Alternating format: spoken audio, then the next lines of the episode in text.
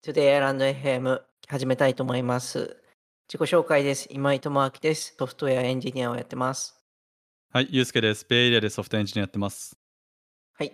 ポッドキャストの説明です。Today Island FM では、ベイエリアで働くソフトウェアエンジニアが IT 業界などの様々な技術トピックをゆるく紹介しながらトレンドを追いかけるポッドキャストです。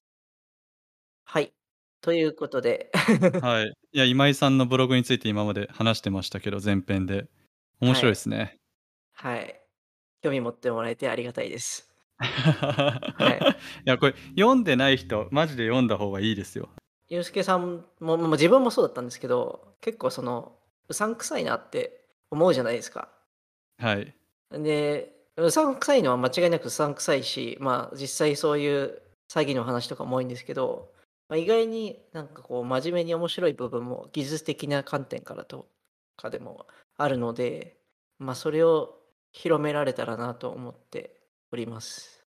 うん、うん、うん。はいやっ。ぱりその、前編でも出ましたけど、やっぱり不可逆不可逆な技術的発展が起きそうな時に、うん。なんだろうあ、それを知っておくってだけでも、エンジニアとしてはいいと思うんですよね。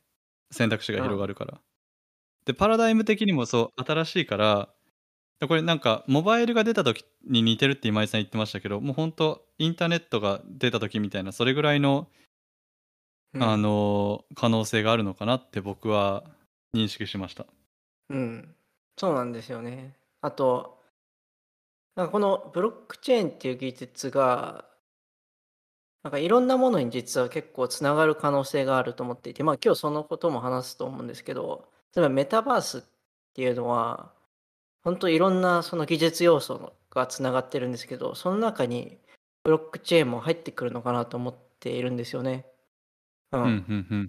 だから、まあ、そういう意味でも、まあ、少し覗いておくと面白いと思います。なるほど。じゃあ、うんあれですね。あの、将来のエンジニア出身起業家の人とかは、このエピソードを聞くと、勉強になるかもしれないわけですね。まあそうですね。うん。まあ今日は、そう、まあ投資の話と、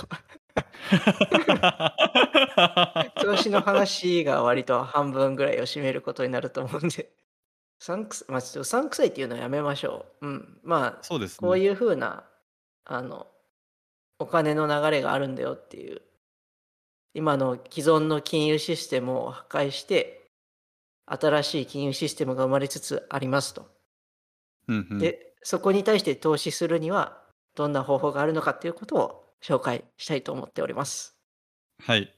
お金の、もう言葉がデモクラタイズとされた、民主化されたように、お金も民主化されると。そうですね。はい。はい。と思っているんで、でじゃあ早速話を進めたいなと思うんですけど、はい。えーあ、そうだけどこれまずすごい大事なのが、これがはあの決して投資アドバイスでもないですし、自分は全専門家でもないので、あの、へえ、こんな話があるんだっていうふうに、まあ、聞いてもらいたいというのがありますと。で、クリプト界隈、暗号通貨界隈で合言葉があって、DYOR っていうんですけど、あの、Do your own research っていう意味で、まあ、自分で調べろよと。でどんな情報でも必ずそのソースをたどってちゃんとそれが正しいかどうかっていうのをまずあの自分なりに調べて判断してもらうのがいいと思います。はい。っていう、はいまあ、えっ、と、ディスクレイマーを言った上で、まあ、暗号通貨の投資ってどんなもんがあるのかっていうところなんですけど、まあ、大きく分けて、そもそもですね、暗号通貨って、あの、まあ、世の中の人がどういう認識かちょっとわかんないんですけど、暗号通貨その、ただその売買するだけじゃなくて、えーパッシブインカムですよね。要は預けていくだけですごくその資産が増える要素が強いものですと。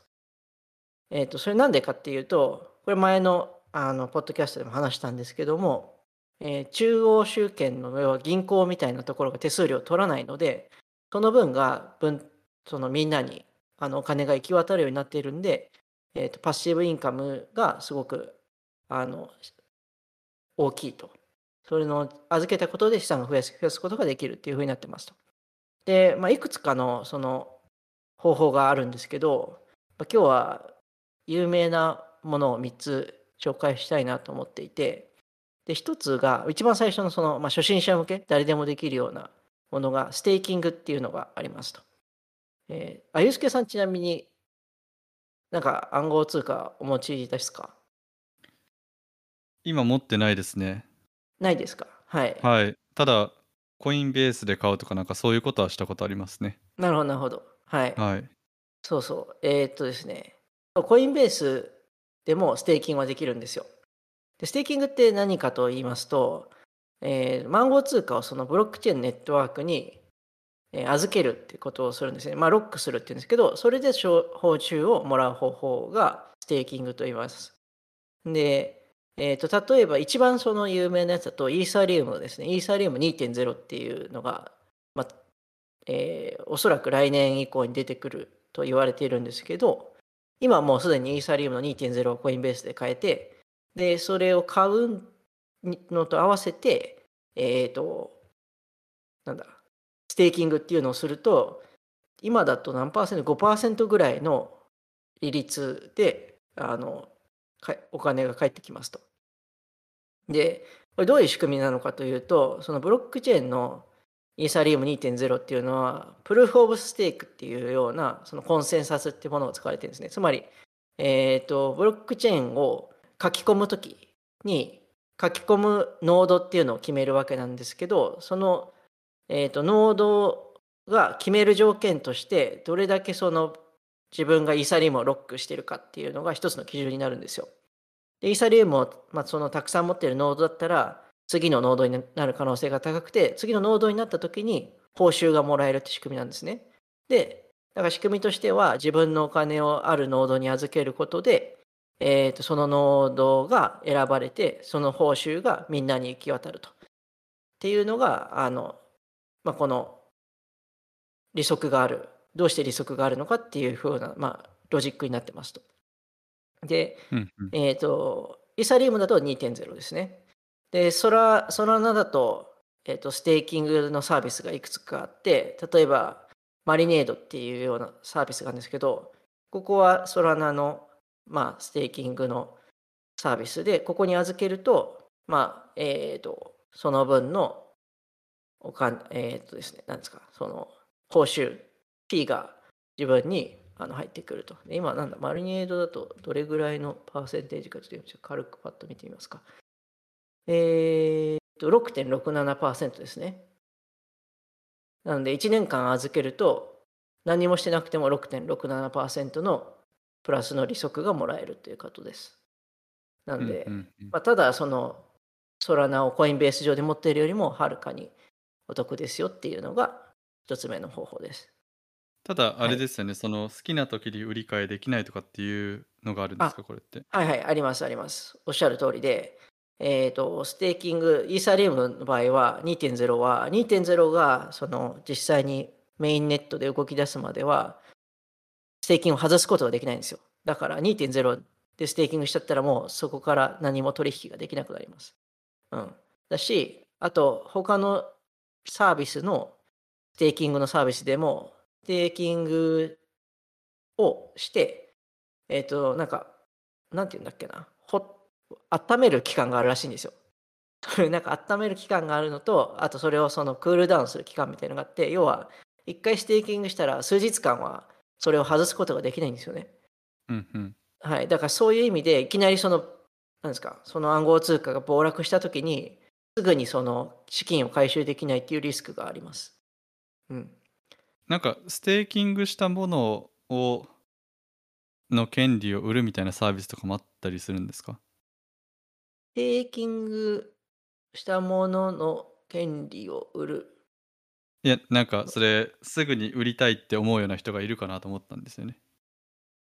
ああ。あるんですかねいや、わかんないです。あるかもしれないです。そうそう。あ、これ全然脱線なんですけど、あの、暗号通貨で魔界って呼ばれてるとこがあってはい。その、めちゃくちゃなんかこうね、よくわかんないサービス山ほどあるんですよ。錬金術みたいな。はい。で、まあそこを魔界って言うんですけど、その魔界に行くともしかしたら なんかあるかも。しれない。自分は、あの、正直別に投資全く専門家じゃないし、全然自分何もやってないので、魔界はどこにあるんですか？それは。魔界は探すしかないんじゃないですかね、自分で。ああ、ま、インターネットの隅々にある隅々やつですね。にあってうん、まあ、そこにもしかしたらあるかも。まあ、めちゃくちゃ。リスキーですよね。はい。なんかはい。定期預金とかなんか国債とかなんかそういう感じに雰囲気は似てるなとは思ったんですよね。ただ、ま、し技術的には違うん。うのかな？うん。そういう意味で言うと、次紹介するやつはちょっと近いかもしれないですね。ほうほうほう。はい。次のやつはレレンディングっていうんですけど、これ何かっていうと、要はじ自分のステーキングじゃなくて、自分の持ってる資産を貸し付けるんですよ、このレンディングプラットフォームに。で、その利息を得るっていうサービスで、で、レンディングプラットフォームは何してるかっていうと、あの、さらに他のブロックチェーンサービスですね、お金が必要な、暗号通貨が必要な他のブロックチェーンサービスに高い利息で貸し付けて、その差分を得るってことをやっていて、まあ、これあの、既存の、なんですか、銀行が普通にこれをやってるんですけど、それをディセントラライズにしたのが、このレンディングって呼ばれてるやつですね。うん。で、これも利息は高くて、まあ、普通に8%とかおお、めっちゃ高い。ブロックファイっていうのが有名ですね。はい。これサービス、その、急にブロックチェーンが必要になる、その借りなきゃいけないっていうのはどうん。ういう状況で、ええ、ブロックチェーンサービスはブロックチェーンの何かトークンを借りなきゃいけないんですか？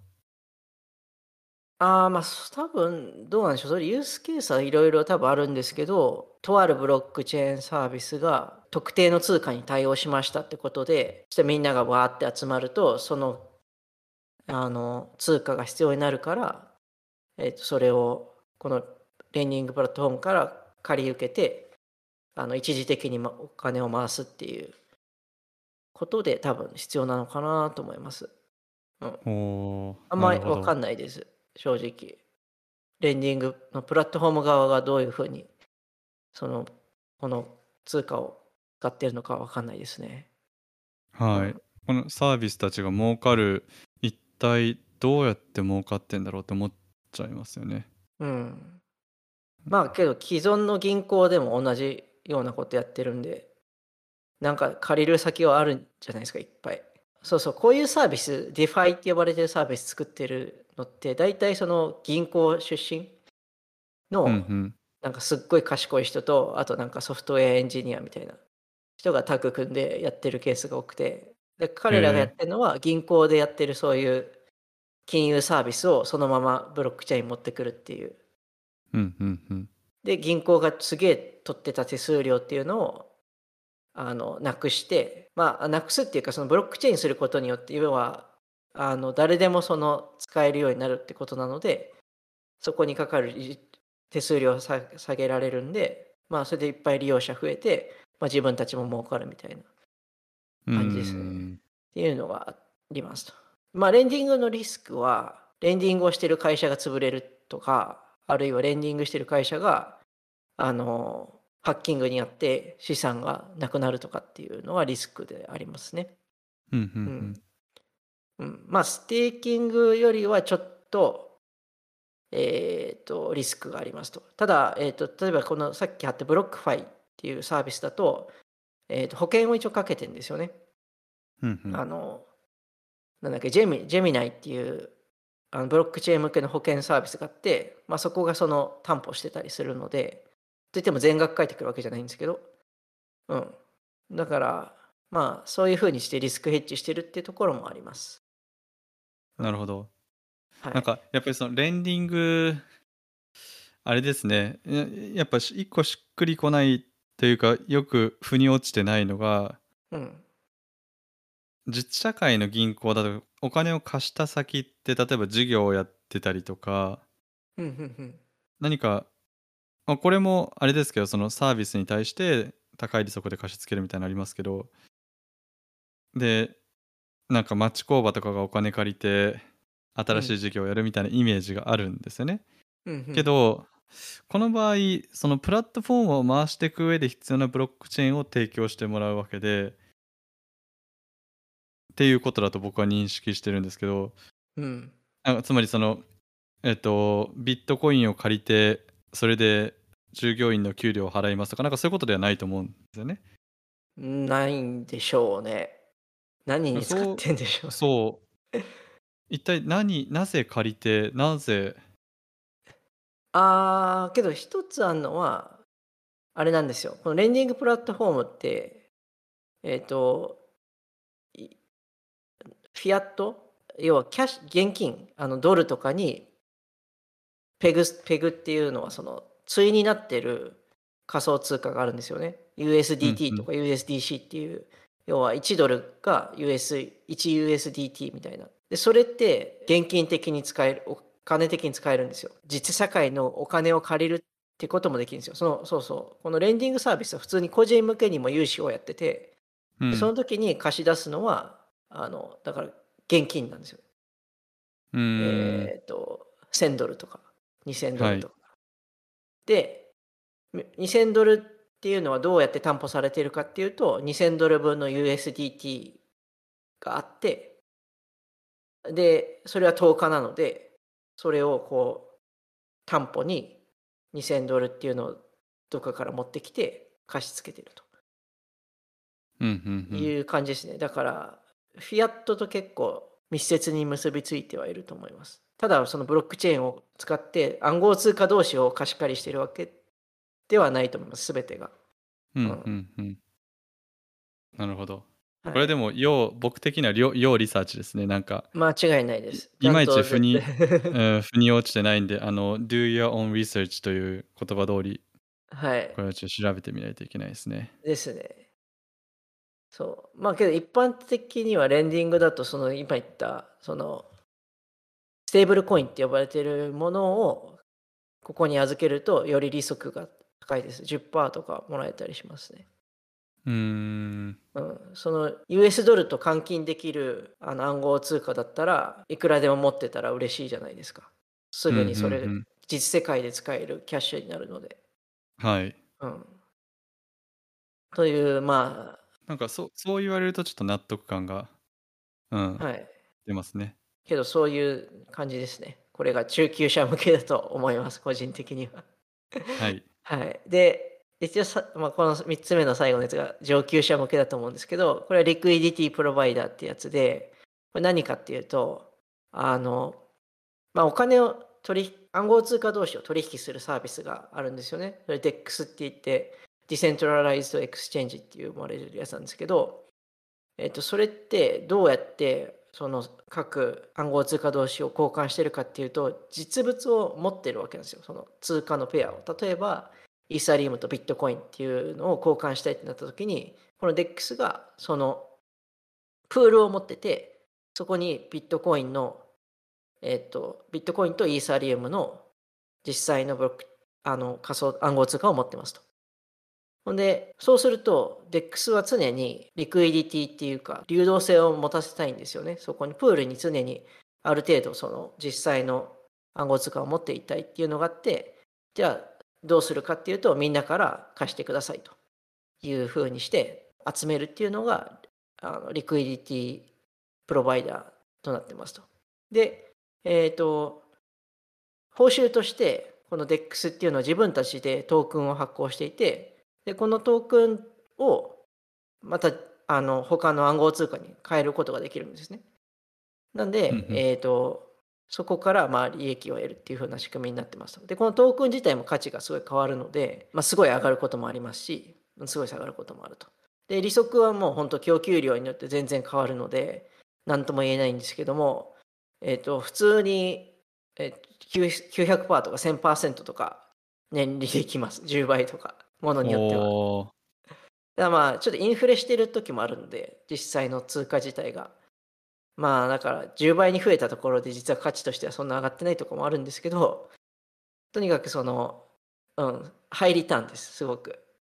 うんうん。ただもちろんハイリスクであのそういう貨幣そういう暗号通貨って、まあ、いきなり暴落することがあるんですよね。ちょっとしたことで。で、うんうんうん。まあ、この後 LP トークン自体も LP というリクイディティプロバイダートークンっていうもの自体もそもそも価値があの下がったりする可能性があるので、えーとてもハイリスクだと思いますと。うんうんうん。いくつかこれもサービスなんですけど、このカーブドットファイってやつとかは、その、これイーサリウム上ですかね、多分。の、そのペアを預けることで利息を得るってやつなんですけど、どうでしょう？これは今だと利息とかどうなってんのかな？なんかウェブサイトめっちゃ見にくいから。昔のウェブサイトみたいですね。うん、何なんでしょうね、これ。ちょっとあんまりいい例じゃないかもしれなかった。うん。まあ、いろいろあります。うんうん。まあ、これはちょっと魔界に一歩足を踏める、踏み入れるようなものになるので、本当に do your own research でやってもらうといいかなと思っております。うん。うんうんうん。はい。どうでしょう、ここまで。いや、面白いですね。うん。投資したいと思いましたか？そうですね。はい。うん、まあなんかあの自分の周りでブロックチェーンの会社で働いている人に話を聞いてみると資産の10%ぐらいならいいんじゃないのってまあ要は自分の生活が困らないレベルで投資するんだったら全然いいと思いますよっていう感じですね。うんうん。うんまあね、それよく言われますよね。コインベースでコインを買う以外のことができるっていうのはうん確かにいいですよね。うん可能性もあるし。そうですね。税金を、まあ、の逃れるというか、税金がやっぱり、あのコインベースから買うと絶対もうトラックされるから、うんうんなんかそういうのを嫌う人たちは、魔界に足を踏み入れて、なんとかして自分とその持ってるコインを分けて、税金を逃れようとする人たちもいますよね。へえ、そんな世界があるんですね。はいはい。なんで、まあ、だけど、普通の人はそういうことをやるべきじゃないですよね。うんうん。イリーガル、うんイリーガルですからね。イリーガルですからね。はい。うん。うん。多分そういう人を観察すると面白いっていう。あ、そうそうそう。うん観察っていうので思い出したんですけど、そうそう。まあ、どういうふうに資産投資するのがいいんだろうってすごい多分思って、これ話聞いて思ったと思うんですけど、一つのやり方として、有名な人たちのあの取引を見るっていう方法があって、どういうことかっていうと、あのブロックチェーンの取引って全部パブリックなんですよね。だからその人たちのあの取引をとか資産所有資産とかを、まあ、見ようと思えば見れるんですよ。でそのためのサイトとかもあって、まあ、今このあの1個ノートに貼ってるんですけどエイプボードっていうのがあるんですよ。はい。でこれはその人が持ってる所有している暗号資産のアセットをバッと見ることができるんですけどえっ、とこれちょっと一例で一例でトモドットイースあイースっていう ETH っていうのはその ENS って言ってじイサリウムのあのネームスペース要はえっ、と facebook.com みたいな感じでその自分のアドレスみたいのをブロックチェーン上に書き込むことができるんですよね。ENS って呼ばれてるんですけど、でそれ tomo.eth っていうのを持ってる人がいて、でこれは、うんうんあの残念ながら自分じゃないんですけど、本当自分だったら嬉しいんですけど、この人の持ってる資産っていうのを見れるんですよ。で、これ、あ見見てもらっていいですか？見て、見てます、見てます。すっごい額ですね。これ、今井さんどうしちゃったのと思いましたもん。はい、じ本当 I wish I これ was 15、15ミリオンってことですよね。だからそうです15億？すげいやえ。、一応ほぼ、ほぼ16ですよね。これ16ミリオンですよね。そうですね。はい、16ミリオン持ってて、へえ。あ、この人なんか、いや、なんか前もっとビットコイン持ってたんですけど、イーサリアムになってますね。ちなみに全然知らない人です、この人は。あ、そうなんこのですね。人が、けど、この人はいわゆる、いわゆる whale って呼ばれる人で、すげえは暗号資産持ってる人なんですけど、でこの人がどういうそうようなアセットを持ってるかって見るのは結構、あの、勉強になるというか、あ、こういう取引してるんだというふうに参考になるんですよね。で、そもそもこの tomo.eth はどうやって見つけたんですか？tomo.eth は、このイーサリウムの ENS を発行しているサイトがあって、イーサリウムの ENS、イーサリウムネームネームサービス。そうです。っていうのがあるんですけど、なんと、ウェブサイトが落ちてますね。はい。どうしちゃったんだろう。これはニュースになりそう。この ENS っていうのが、まあ、イーサリアムの名前、E- .eth なんですけど、はい。ウェブサイトが落ちてますね。何が起きてるんそうだろですね。う。んと、特にニュースが出てないので、まあ何かしら今問題が起きてると思うんですけど、リアルタイうんムで。うんうん。まあ、ちょっと後で見てみます。でここで検索できるわけですね。そうです、そうです。だかうん。ら、ユースケ .eth を探すってこともできるんですけど、うんうんうん。はい。あ、ていうか、今探してみますか。ATH 出るかなないや。これは出なかったです。はい。うん、まあ、そうそう。で、えーちょっと話を戻すと、この人の持ってる資産とか、この人が預けてる資産がどうなってるのかとかを見ると面白くて、例えばこのユニスワップっていうのはさっきの話してた liquidity provider、あ、じゃなくてこれ DEX なんですけど、えっ、と、うんうん DEX に liquidity を提供していますね。いくら提供しているかというと、何桁だこれ？えっ、と、2億3000万円ぐらいですかね。2.3 million USDC のリクイディティを提供しているとか。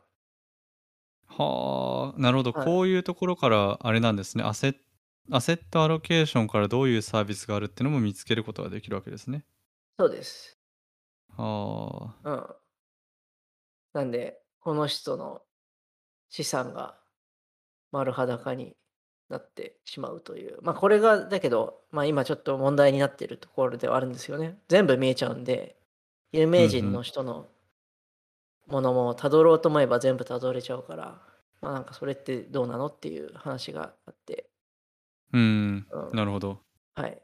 でそこに対しての技術で解決しようという流れもあります。うんうんうん。はい。なので、そんなとこですね。この 資産の運用の話は。はい。はい。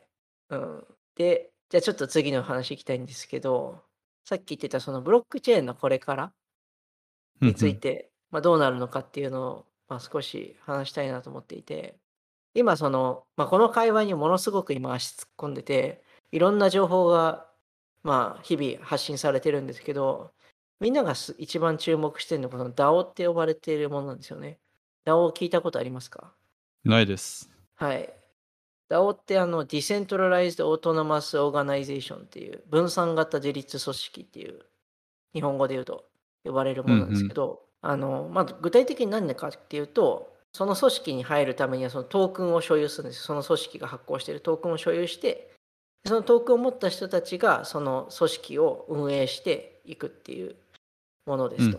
でこれ自体はイーサリウムが登場した時にできてて TheDAO っていうやつがあるんですけど TheDAO はあの、まあ、みんなからお金を集めてその有益なプロジェクトとかにインベストメントしていくっていうインベストメント DAO って呼ばれてるやつなんですけどまあそこがハッキングとかあったりしてまあすごいてんやわんやだったっていうのはあるんですけどまあそれがあの一番最初の DAO でで今その DAO のまあ、なんでしょうね、新しい波が出てて、それ何かっていうと、あの、NFT ってすごい流行ったじゃないですか。流行ったんですよ。うんうんうん。あの、その NFT がめちゃくちゃ流行って、えっ、と、一番その有名なのが Bored、あ、まあ、クリプトパンクとか有名ですけど、そのコミュニティをその上に作り上げたっていうので有名なのが、 Bored Ape Yacht Club ってやつなんですけど、で彼らが何やったかっていうと、その NFT を、まあ、販売して、猿の絵ですね。猿の絵を販売して、それに、えっ、と、紐づいたゲーテッドコミュニティですね。その NFT を持ってたら入れるコミュニティっていうのを作って、その上でいろんな、えっ、と、プロジェクトを走らせたりとか、まあ、投資だったりとか、まあ、いろんなアクティビティをしてるってことをやっていて、で、えっ、と、さらに今その次のステップとして、彼はトークンを発行して、DAO を作ろうとしてるんですよね。そのちゃんとした DAO って呼ばれるものを。ほんで、うんうんえっ、と、まあ、そのトークンを持ってると、要は投票できるんですよ。こういうふうに運営していくとか、こういうふうにしたいとかっていう提案に対して投票して、みんなで投票して、えっ、と、組織の運営方針を決めていくというのが、えっ、と、DAO なんですけど、で、みんな今それに注目していて、そこで何かができない、できるんじゃないかっていう。うでんまあ、ザ・ダオがもちろん有名ですし、他にもそのフレンズ・ウィス・ベネフィットっていうクリエイターの人たちが集まる DAO があったりとか、あと自分が最近入ったのがデベロッパーズ DAO っていう開発者が集まっている DAO で、なんかそこの中でもすごいいろんなプロジェクトが今動いてるんですけど、そこで何していくかっていうのも、あのみんなでルール作って、えーと、投票して決めていくという風な感じでやってますと。これデベロッパーズ DAO だとみんなで決めて何かを作っていくんですか？そうですね。デベロッパーズ DAO に関して言うと、あんまり具体的な目標はないんですけど、ただその Web3 に興味がある人たちが集まって何かプロダクト作ったりとか、例えばなんか今走ってるプロジェクトだと、走ってるというかやろうとしてるプロジェクトだと、なんかあの、ブロックチェーン上にブロックサービスを作るみたいな。うんうんうん。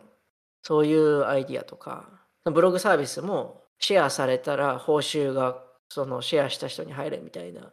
ああるいはそのトークンを書いた人に報酬が入るみたいなブログを作るとか、そういうアイディアとか、うんうん、あとは普通にクリエイターの人がなんか絵描いたりとかして、それをこう、サービスとして NFT として出すとか、まあそんなことやってますね。うん。うんそう、ただ、そう、あの、だけど、ユースケさんのご指摘はもっともで、なんか目的がまだはっきりしてない DAO がすごく多くて、うんうん、で、うん、だからうまく機能してないのすごい多いと思うんですよね。だからみんなまだ今模索中で、ここのこの組織内で何ができるのかとか、うん。会社ではないんですよ。会社ではないんですけど、うん、みんながオーナーシップを持って、まあトークン持ってるんで。